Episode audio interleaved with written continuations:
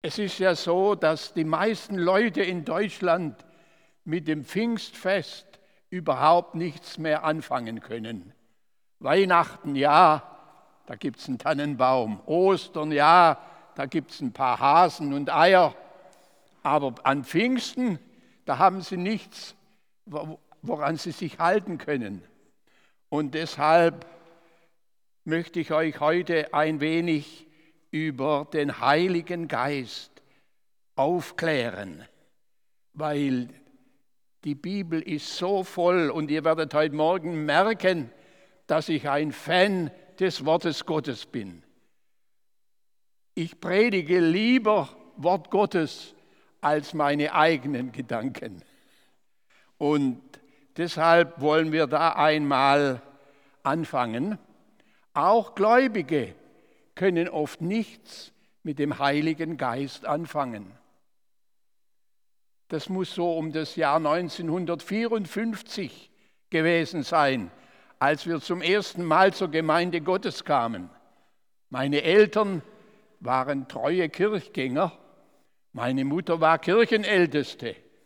Und dann, damit es auch ausreicht, sind sie dann Sonntagmittags oder abends noch zur Stunde gegangen. Ich weiß nicht, ob das in Norddeutschland auch gibt. Aber bei uns im Schwäbischen, das ist ja der Bibel, Bible Belt in Deutschland.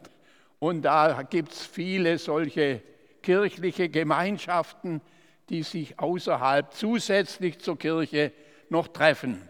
Und da war einer, ein Bruder, der hat immer Donnerstagabends gesprochen.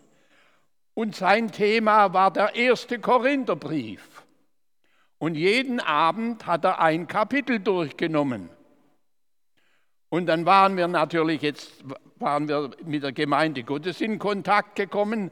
Da hat es uns interessiert, was er denn nun zu Kapitel 12 vom ersten Korintherbrief zu sagen hat. Ihr wisst hoffentlich, was da drin steht, ja?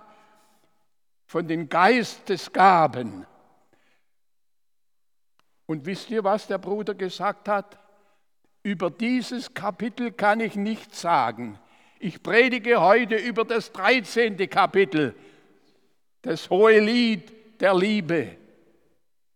Und dann beim 14. Kapitel war es wieder genauso. So, ihr müsst die zwei Kapitel mal lesen.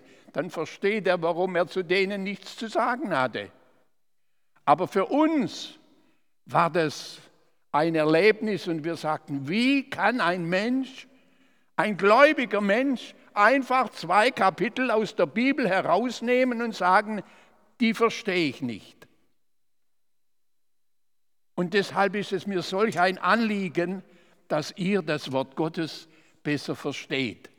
Und da möchte ich heute anhand des Apostels Petrus zeigen, was er alles mit dem Heiligen Geist vor Pfingsten und mit dem Heiligen Geist nach Pfingsten erlebt hat und was der Unterschied dabei war. Aber zuerst möchte ich euch noch einige Bibelstellen lesen, die uns zeigen, dass die Verheißung des Vaters, die Ausgießung des Heiligen Geistes erst nach der Himmelfahrt Jesu geschehen konnte. Hier heißt es, ich taufe euch mit Wasser zur Buße, sagt Johannes der Täufer. Der aber nach mir kommt, ist stärker als ich. Der wird euch mit heiligem Geist und Feuer taufen. Das war eine Verheißung, die der Johannes der Täufer den Menschen gegeben hat. Aber sie hat sich nie zur Lebzeit Jesu, zur Wirkungszeit Jesu erfüllt. Und deshalb hat er am Ende, nach, bevor er gen Himmel fuhr, hat er dann gesagt, seht, ich sende die Verheißung meines Vaters auf euch. Und am Anfang der Apostelgeschichte heißt es, da befahl er ihnen, auf die Verheißung des Vaters zu warten. Denn ihr, sprach er, von mir gehört habt. Denn Johannes hat in Wasser getauft. Ihr aber sollt mit dem Heiligen Geist getauft werden, nicht lange nach diesen Tagen. So Geschwister, ihr seht, diese Taufe im Heiligen Geist, die ist erst nach der Himmelfahrt Jesu möglich geworden. Erst dann hat er diese Fülle des Heiligen Geistes auf unser Leben geschickt. Vorher aber hat der Heilige Geist auch schon gewirkt. Schon im Alten Testament hat der Heilige Geist gewirkt und gearbeitet. Und deshalb gehen wir einen Schritt weiter. Muss mal sehen angeschaltet ist. Jetzt. Johannes hat gepredigt und da waren eine ganze Menge Leute da. Und da heißt es, am nächsten Tag stand Johannes wieder da und zwei seiner Jünger. Und als er Jesus vorbeigehen sah, sagte er, seht, das ist Gottes Lamm. Und die zwei Jünger hörten ihn reden und folgten Jesus. Sie gingen mit und sahen, wo er wohnte.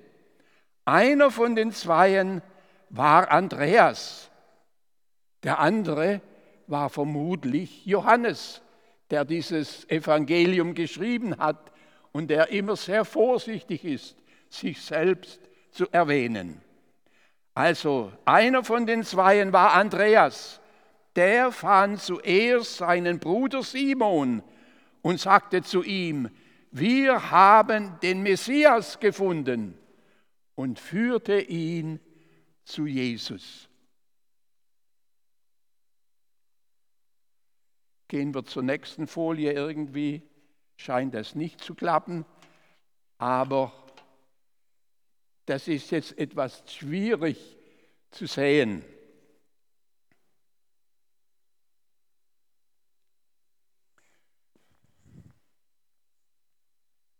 Hier unten seht ihr das Tote Meer. Und dann habt ihr hier in der Mitte den Jordan. Und hier ist der See Genezareth. Und die beiden, der Andreas und der Johannes und auch der Petrus, die sind von da oben bis hier runter, da in dieser Gegend, hat Johannes getauft. Das sind etwa 150 Kilometer. Und da könnt ihr euch einmal vorstellen, was diese jungen Männer, die ja Fischer waren, die darauf angewiesen haben, ihr, ihr tägliches Brot zu verdienen, die sind also jetzt diese 150 Kilometer runtermarschiert weiß nicht, ob sie 30 Kilometer am Tag geschafft haben, dann waren es fünf Tage. Wenn sie aber so ordentlich gegangen sind mit 50 Kilometer pro Tag, dann haben sie es in drei Tagen geschafft. So, ich wollte euch zeigen, der Heilige Geist hat einen ganz großen Hunger nach dem Messias in die Herzen dieser jungen Männer gelegt dass sie bereit waren, ihr Handwerk zur Seite zu legen, ihren Broterwerb und diese weite Strecke hinunter zu Johannes dem Täufer zu gehen, sich dort taufen zu lassen. Aber sie hatten ein noch größeres Verlangen. Sie wollten eigentlich gern den Messias sehen. Und so kam es, dass der Johannes hier sagt, seht, das ist Gottes Lamm. Und da gehen sie mit ihm und sie bleiben den Tag bei ihm und sehen, wo er wohnt. Geschwister, was für ein Hunger. Kann mich noch gut entsinnen, so die ersten Konferenzen, die wir in Süddeutschland hatten, die ich mitmachte, da war immer eine ganze Delegation von Kiel. Die sind von Kiel mit dem Auto runtergefahren bis ins Schwäbische, um dort an den Konferenzen teilzunehmen. Die waren so hungrig, die, die, die wussten, wir brauchen mehr von Gottes Wort, wir brauchen mehr vom Heiligen Geist. Dieser Hunger, der wurde in euch oder in eure Vorfahren hier hineingelegt durch den Heiligen Geist. Er wurde hineingelegt in das Leben der ersten Jünger durch den Heiligen Geist. So wir sehen hier, wie wichtig das doch ist, dass der Heilige Geist an unserem Leben wirken kann. Dann berichtet die Bibel, dass Jesus später wieder dem Petrus begegnet ist. Als Petrus das sah, nämlich den unerwartet überreichen Fischfang. Jawohl, wunderbar, alles klar. Als Petrus das sah, fiel er vor Jesus auf die Knie und sagte, Herr, gehe weg von mir, denn ich bin ein sündiger Mensch. Denn ein Schrecken hatten ihn erfasst und alle, die bei ihm waren. Jesus sprach zu Simon, fürchte dich nicht, denn von nun an wirst du Menschen fangen. Wir sehen hier, wie der Heilige Geist durch die Person Jesu gewirkt hat und wie dieser Mann plötzlich erkannt hat, ich bin ein Sünder. Und wer sagt, Jesus, geh weg von mir, ich bin ein sündiger Mensch. Auch das ist ein Werk des Heiligen Geistes, wo wirklich etwas geschieht, wo Menschen erkennen, mein Leben ist nicht in Ordnung mit Gott. Und Geschwister, das wünsche ich mir wieder mehr, dass der Heilige Geist uns so richtig von der Sünde überführen kann. Denn ich habe da noch eine Bibelstelle an der Wand. Wenn er, nämlich der Heilige Geist, gekommen ist, wird er die Welt überführen von der Sünde. Wisst ihr, wir können oft viel mit Menschen reden. Wenn der Heilige Geist nicht wirkt an den Menschenherzen, wenn er ihnen nicht zeigt, was verkehrt ist, wenn er ihnen nicht die Augen öffnet, dann ist all unser menschliches Reden und Bemühen umsonst. So Petrus hat hier wirklich etwas erlebt mit dem Heiligen Geist. Später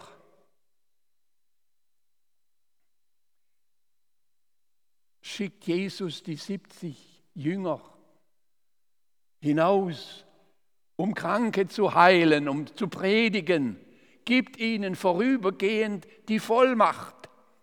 Und dann heißt es wieder von Jesus, die 70, also Jesus hat sie geschickt und dann heißt es, die 70 aber kehrten mit Freuden zurück und sagten, Herr, auch die Dämonen sind uns untertan in deinem Namen.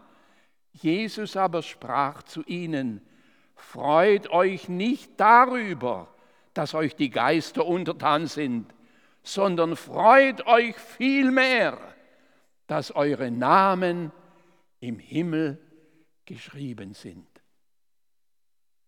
Jesus wusste, es geht um mehr als nur äußere Zeichen. Es geht darum, dass Menschen total verwandelt werden, dass ihre Namen im Buch des Lebens eingeschrieben werden. Und Geschwister, heutzutage kann man sich das wirklich vorstellen, dass es Gott möglich ist, Buch zu führen über all die Millionen Menschen auf der Erde. Wenn schon ein Staat heute Menschen überwachen kann, ihnen vorschreibt, ein Handy zu besitzen, damit er sie auf jedem Meter, wo sie sich befinden, verfolgen kann. Wie viel mehr kann Gott uns kennen, kann er unsere Schritte beobachten und kann er erkennen, wenn wir wirklich Buße tun und dann uns die Wiedergeburt schenken, da bekommen wir ein ganz neues Leben aus Gott. Oh, ich bin so dankbar, Geschwister, dass ich das einmal erleben durfte. Was wäre ich ohne das? Diese Wiedergeburt. Am 12. Juli 1952 habe ich das erlebt. Bisschen her, ja. Nächstens werden 70 Jahre.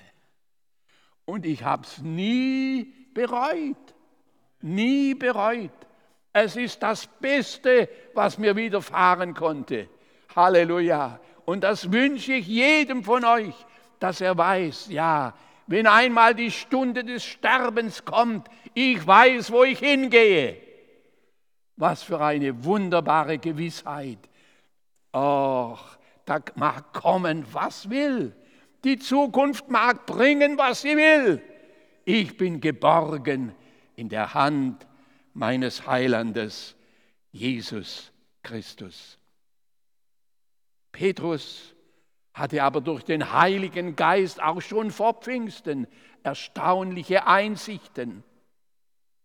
Ich möchte euch wieder das vorlesen. Jawohl. Jesus fragte sie, ihr aber, für wen haltet ihr mich? Da antwortete Simon Petrus, du bist Christus, der Sohn des lebendigen Gottes. Und Jesus sprach zu ihm, glückselig bist du, Simon, Jonas Sohn, denn Fleisch und Blut haben dir das nicht offenbart, sondern mein Vater im Himmel, natürlich durch den Heiligen Geist. So wir sehen, wie schon vor Pfingsten der Heilige Geist in den Menschen gewirkt und gearbeitet hat. Und trotzdem hat noch vieles gefehlt. Denn da waren auch Augenblicke, in denen das alte Wesen des Petrus wieder so richtig zum Vorschein kam. Er hatte ein überzogenes Selbstbewusstsein. Wenn, als Jesus da sagte, heute Nacht werdet ihr euch alle an mir ärgern. Da war er sofort bei der Hand und er sagte, wenn sich auch alle an dir ärgern, werde ich mich doch niemals ärgern. Jesus sprach zu ihm, wahrlich ich sage dir, in dieser Nacht, bevor der Hahn kräht, wirst du mich dreimal verleugnen. Petrus entgegnete ihm, und wenn ich mit dir sterben müsste, werde ich dich nicht verleugnen. Wir wissen, was dann geschah. Er folgte dem Gefangenen Jesus nach in den Hof des hohen Priesters und er verleugnete Jesus dreimal. Aber dann ging er hinaus, auf einmal erkannte er, was er getan hat, wieder hat der Heilige Geist an ihm gewirkt. Er geht hinaus und weint bitterlich. Auch wir machen manchmal Fehler. Auch wir sind manchmal von unserem menschlichen Fleisch geleitet, von unseren persönlichen Ansichten. Aber Geschwister, wenn wir dann sehen, wir sind nicht mehr so eng bei Jesus, wie es sein sollte, dann dürfen wir auch einmal darüber weinen und sagen, oh Herr, vergib mir. Und wie wunderbar. Kann jetzt nicht auf alles eingehen, wie Jesus dann sagt, Petrus, liebst du mich? Dreimal, so wie er ihn verleugnet hat. Ich möchte noch eine Bibelstelle verwenden vor Pfingsten Interessant ist sein Verhalten zwischen Himmelfahrt und Pfingsten. Da heißt es, jawohl, Dankeschön, der machst du prima da oben. Interessant ist auch sein Verhalten zwischen Himmelfahrt und Pfingsten. Und in den Tagen stand Petrus in der Mitte der Jünger auf es war eine Gruppe von etwa 120 Personen zusammen und sagte, ihr Männer und Brüder, die Schrift musste erfüllt werden, wie es der Heilige Geist durch den Mund Davids vorausgesagt hat. Und sie warfen das Los über sie. Und das Los fiel auf Matthias. Und er wurde zu den elf Aposteln hinzugefügt. Petrus kannte sich anscheinend im Alten Testament sehr gut aus. Er wusste, da sollte jemand an die Stelle des Judas, des Verräters treten.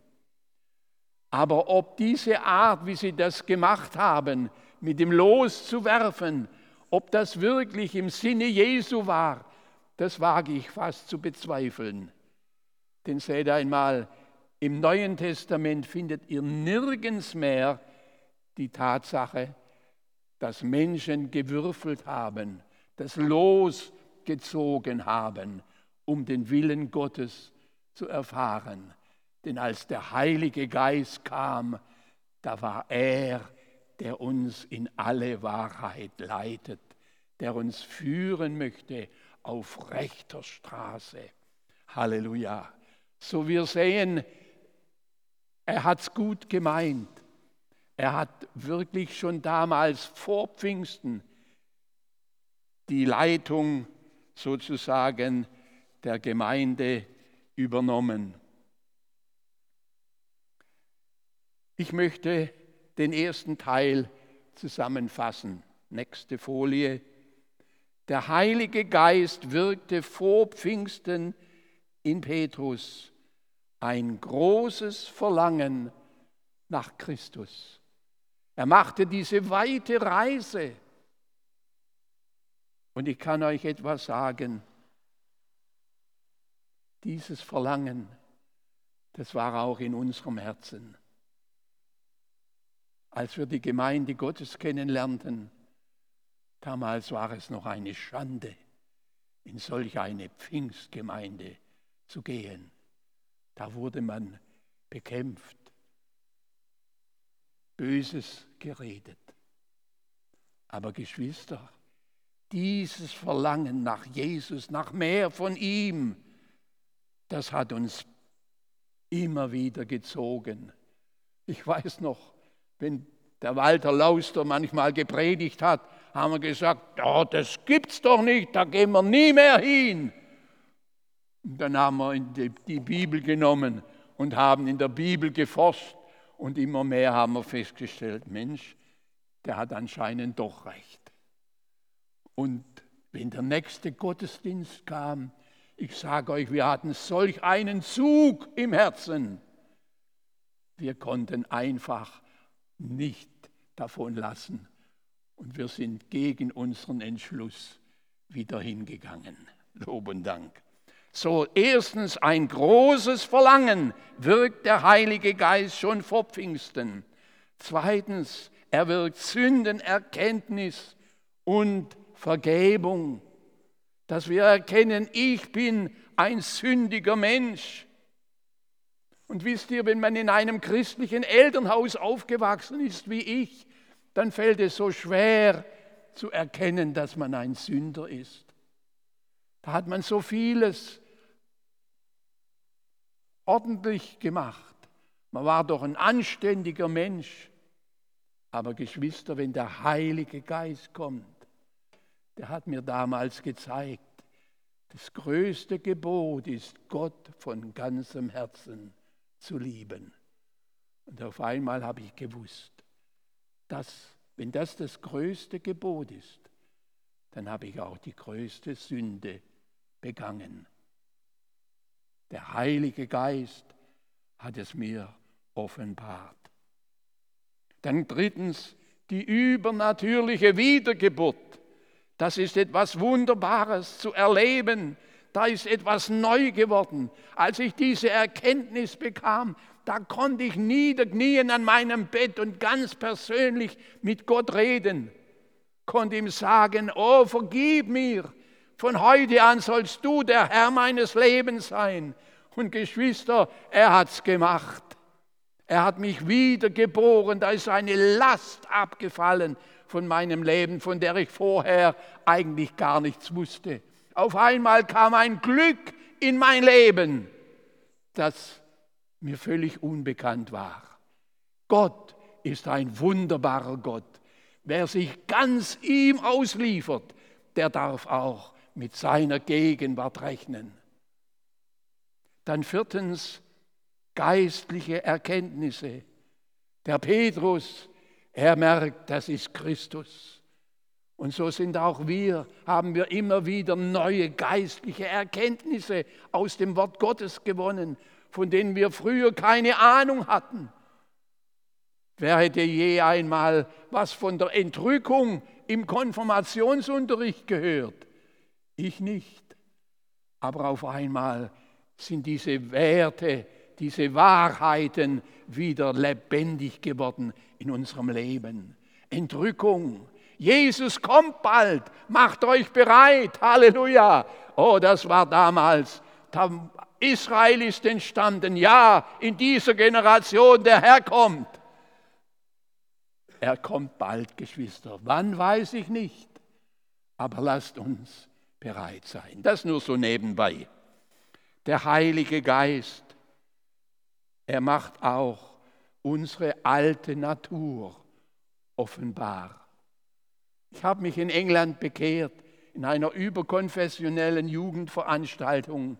Und dann hat man mir gesagt, jetzt gehst zurück in deine Gemeinde oder deine Kirche und lässt dein Licht leuchten. Dann habe ich damals den Posaunenchor übernommen und wollte denen am Schluss des Posaunenchors habe ich dann immer eine Andacht gehalten, aber das hat denen gar nicht so gepasst. Die wollten lieber Musik. Das war das, was sie wollten und nicht Gottes Wort. O Geschwister, und je länger, je mehr ist mein geistliches Leben wieder zurückgegangen. Wenn du keine Nahrung bekommst, wenn du keine Gemeinschaft hast, das ist das Schlimmste, was einem Menschen passieren kann. So die alte Natur kommt dann immer wieder zum Vorschein, aber Lob und Dank, wir dürfen Buße tun. Und dann kommt ein natürlicher Dienst im Reich Gottes. Petrus predigt hier und dann kommt dieses Loswerfen um einen Nachfolger zu finden. Er bemüht sich schon redlich, wirklich etwas für seinen Gott zu tun. Jetzt muss ich aber mal nach meiner Uhr hier schauen. Aha, 20 Minuten habe ich noch, muss ich mich ein bisschen beeilen. Petrus nach Pfingsten. Da heißt es, er bleibt, der Heilige Geist, er bleibt bei euch und wird in euch sein. Das habe ich oben gelb unterstrichen. Er bleibt bei euch, aber kommt der Tag, da wird der Heilige Geist in euch sein. Schon beim Laubhüttenfest in Jerusalem hatte Jesus das vorausgesagt, als er seinen Besuchern laut zurief, Wer an mich glaubt, wie die Schrift sagt, aus dessen Leib werden Ströme von lebendigem Wasser fließen. Und dann ergänzt Johannes, das sagte er aber von dem Geist, den die empfangen sollten, die an ihn glaubten. Denn der Heilige Geist war noch nicht da, weil Jesus noch nicht verherrlicht war der Heilige Geist bei uns, um uns. Er wirkt an uns. Aber es ist ein großer Unterschied, wenn der Heilige Geist in uns ist, wenn Gott durch den Heiligen Geist in uns wohnt. Was für eine wunderbare Sache. Oh Geschwister, das ist es, was wir suchen sollten. Der Heilige Geist verherrlicht Jesus Paulus betont dann im Römerbrief, dass es möglich ist, nicht nach dem Fleisch, nicht nach der alten Natur zu leben, sondern nach dem Geist. Und dann fährt er fort.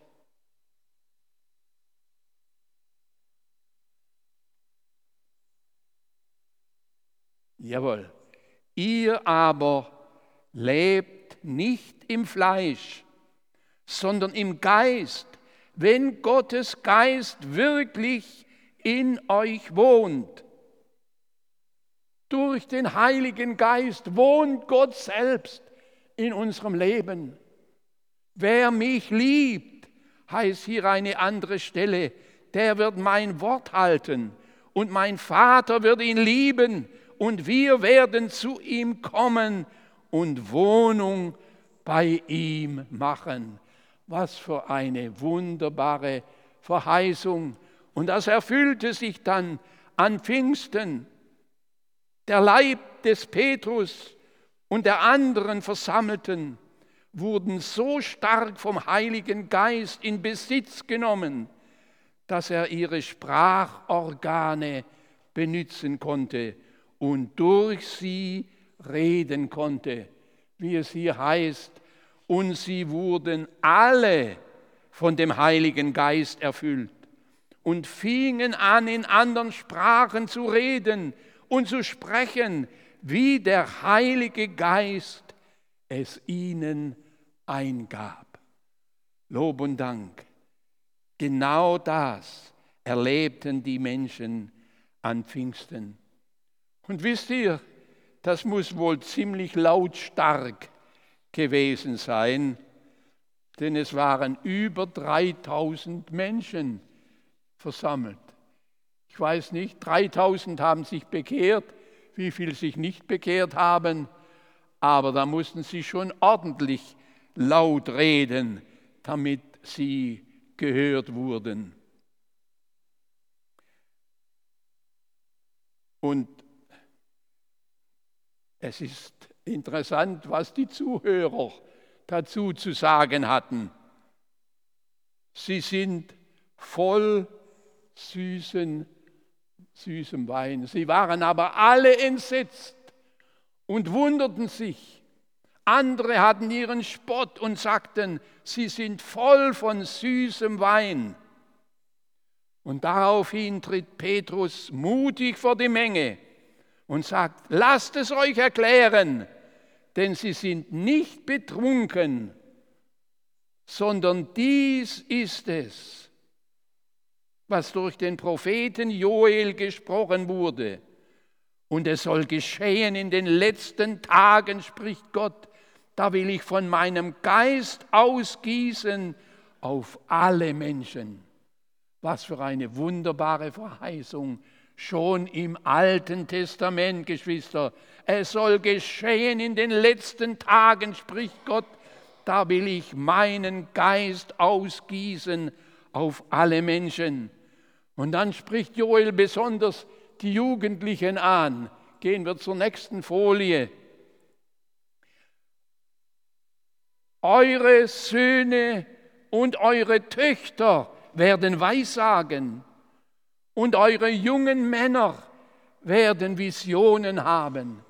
Geschwister, da liegt ein großer Segen auf einer Gemeinde, die ihre jungen Leute fördert, die wirklich darauf aus ist, dass die etwas erleben mit dem Herrn. Ihr wisst doch, Jesus war etwa 30 Jahre alt, als er gekreuzigt wurde. So ein junger Stift, oder? Und, und seine Jünger, die waren bestimmt auch nicht viel älter. Und ich glaube, auch heute liegt die Zukunft der Gemeinde, in dem die jungen Männer, eure Söhne und Töchter, indem sie weissagen und die jungen Männer Visionen bekommen. Das ist das, um was es geht.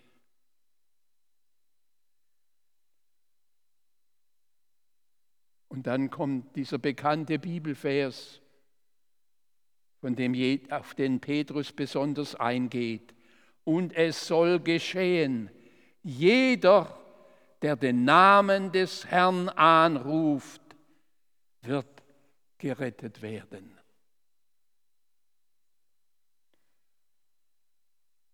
Jeder, auch heute Morgen.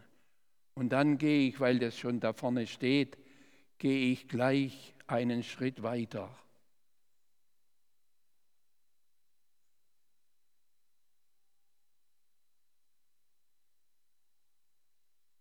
Da waren Petrus und Johannes diesem lahmen Menschen begegnet, der von ihnen ein Almosen erwartete.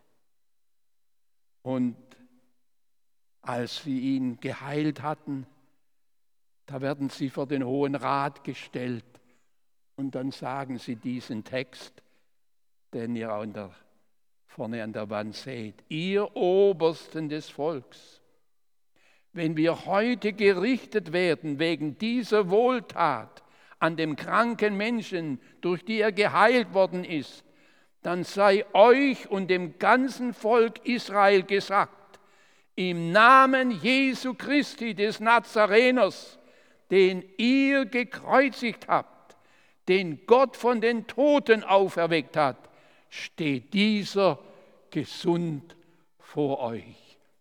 Was für ein mutiges Zeugnis. Gerade war Jesus gekreuzigt worden und der Hass gegen ihn war immer noch groß. Und da steht Petrus unerschrocken und er sagt ihnen, ja, im Namen Jesu Christi, des Nazareners, den ihr gekreuzigt habt, den Gott von den Toten auferweckt hat, steht dieser Mann gesund vor euch. Sie wurden nachher sogar geschlagen für diese mutige Antwort. Aber Geschwister, der Heilige Geist wenn er gekommen ist. Er macht uns mutig. Lob und Dank. Und dann noch ein Ereignis, als Hananias und seine Frau Sapphira ein Stück Land verkauften und nur einen Teil der Gemeinde übergaben und so taten, als ob das die ganze Summe wäre. Da sagte Petrus, Hananias, warum hat der Satan dein Herz erfüllt, dass du den Heiligen Geist belogen und etwas von dem Geld des Ackers unterschlagen hast? Du hast nicht Menschen, sondern Gott belogen. Als Hananias diese Worte hörte, fiel er zu Boden und starb. Da kam eine große Furcht über alle, die das hörten. Der Heilige Geist, der jetzt Wohnung gemacht hatte in Petrus, der schenkte ihm eine Offenbarung über das wahre Wesen dieses Mannes. Und er sagte es ihm auf den Kopf zu, du hast Gott belogen. Du hast nicht Menschen hinters Licht geführt, sondern hast versucht, Gott hinters Licht zu führen.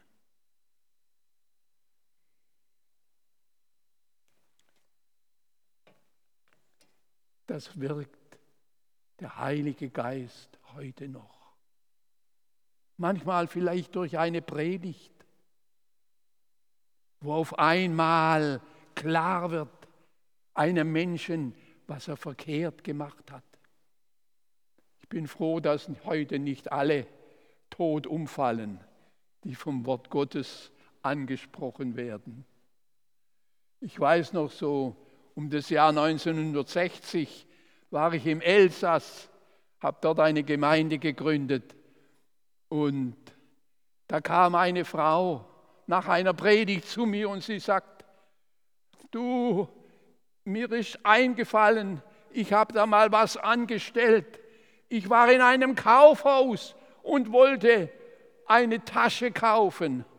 Und da war eine, die mir gefiel, die habe ich unter den Arm geklemmt.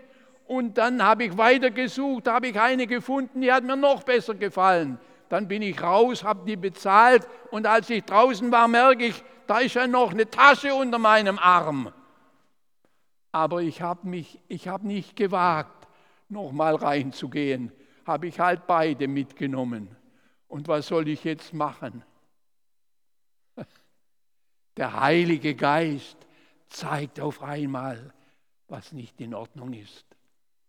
Ich habe ihr dann geraten, hinzugehen und den Manager zu verlangen und ihm das zu bekennen und zu sagen, ich bin bereit, die Tasche zu bezahlen. Und wisst ihr was? Sie kam dann freudestrahlend zu mir und sagt, denk mal, der Mann war ein Jude. Und er sagte zu mir, ich hatte bisher ein ziemlich schlechtes Bild von den Christen. Die treiben alles, was Gott verboten hat. Aber dass sie diese Tasche zurückbringen, das überzeugt mich, dass im Christentum doch mehr dahinter ist, als ich bisher angenommen habe. Geschwister, wenn wir Dinge in Ordnung bringen, das schlägt Wellen. Nicht immer, aber häufig. Ja, ich muss mich aber beeilen. Petrus hatte auch von Gott die Gabe der Krankenheilung geschenkt bekommen.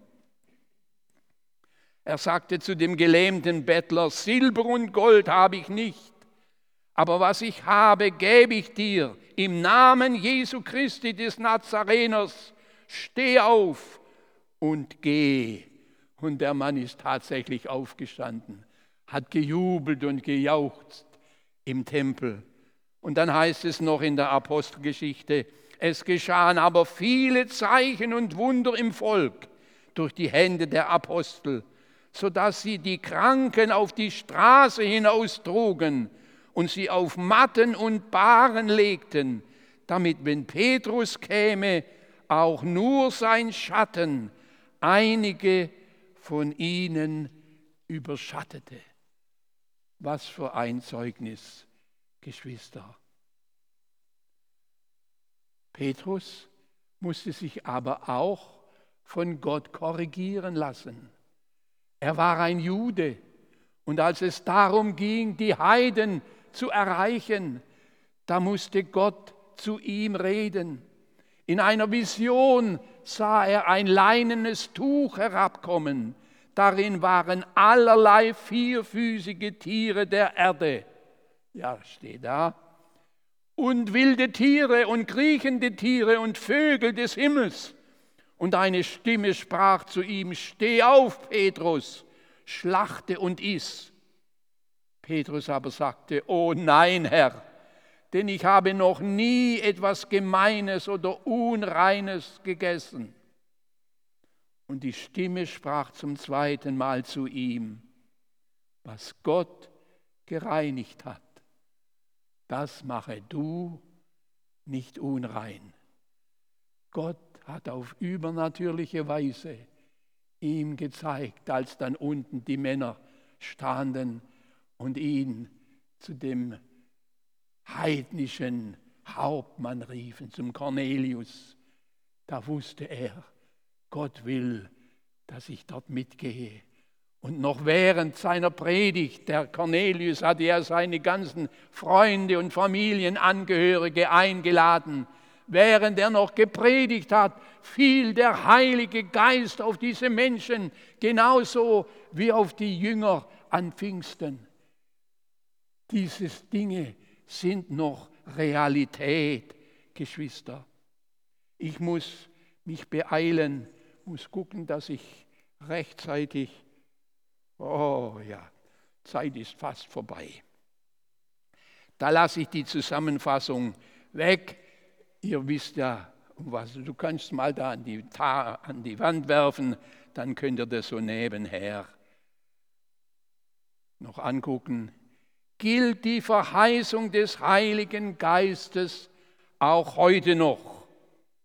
Oder ist sie nach dem Tod der Apostel zu Ende gegangen? Da habe ich das, diese Schriftstelle, die mir sehr, sehr wichtig ist. Da heißt es,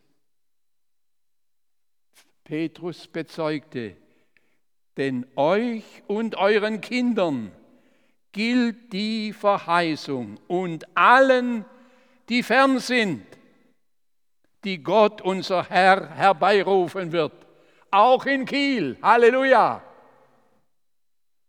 Wie wunderbar. Die Verheißung gilt allen, die fern sind, die Gott unser Herr her herbeirufen wird. Und dann diese Schriftstelle, die oft dagegen angeführt wird. Die Liebe hört niemals auf. Wenn auch die Weissagungen aufhören werden und das Zungenreden aufhören wird und die Erkenntnis aufhören wird, denn unser Wissen ist Stückwerk und unser Weissagen ist Stückwerk. Wenn aber das Vollkommene kommen wird, dann wird das Stückwerk aufhören. Hier ist die Rede, das Zungenreden wird einmal aufhören, aber wann? Wenn das Vollkommene gekommen ist. Da gehen wir noch eine Folie weiter. Da haben wir die griechischen Ausdrücke ekmerus, austeilen. Jetzt erkennen wir Dinge nur austeilen, stückweise. Telos ist das Ziel und das Wort, das hier ver verwendet wird, ist Telaios, das am Ende erreichte, das Vollkommene. Wenn wir also eines Tages bei Jesus sein werden, in der ewigen Herrlichkeit, da brauchen wir kein Zungenreden mehr, denn wir werden alles verstehen. Wir werden keine sprachlichen Übersetzer mehr brauchen. Ich freue mich schon darauf. Sprachen ist was Schönes, wenn man Leute verstehen kann. Aber Geschwister, so viele Sprachen auf der Welt, die kann man gar nicht alle lernen. Und eines Tages, da werden wir einander verstehen. Das, was Gott, die Sprachenverwirrung, wird er wieder ändern. Und wir werden alle einander verstehen. Was für eine herrliche Sache.